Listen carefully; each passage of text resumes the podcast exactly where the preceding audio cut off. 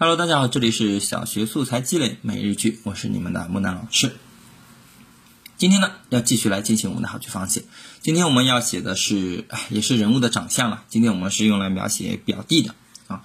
大家也发现了，我们最近用来描写人物的这个句子比较多，因为这是我们写人作文当中会，可以说是每一篇写人作文都会用到的。因为人物的外形外貌，这个是你描写人物非常重要的一个点啊，所以我们多学习一下，对我们来说并没有坏处。来看一下，它原句呢是这样子的啊。表弟又机灵又淘气，他圆圆的胖脸上长着一对调皮的大眼睛，眼珠子忽闪忽闪的，好像两颗水灵发亮的黑宝石。只要他一眨巴眼睛，准有鬼点子。好，那这个句子呢，它虽然有那么一点长，但是其实还是非常适合我们低年级来学习的，尤其是三年级的孩子刚好可以使用类似于这样的一个人物外貌的描写。对吧？也是我们三年级会经常常用的一种外貌的描写方式，比如说眼睛的形状呀、耳朵的形状呀，还有啊红红的脸蛋呀，等等等等，这是我们三年级去描写人物外貌的时候会经常用到的一些描写的方式，也可以适当的穿插一些呃比喻修辞这一块的内容啊，这也是我们需要去掌握的这些知识点啊。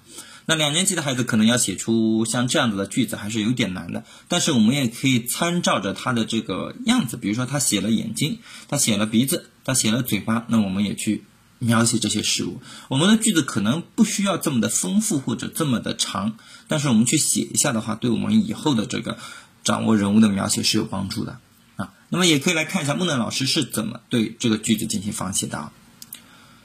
妹妹又可爱又活泼。她肉肉的脸上有着一双古灵精怪的眼睛，眼睫毛又细又长，像是黑色的小刷子。一眨眼睛，忽闪忽闪的，就像是蝴蝶扇动着它的小翅膀。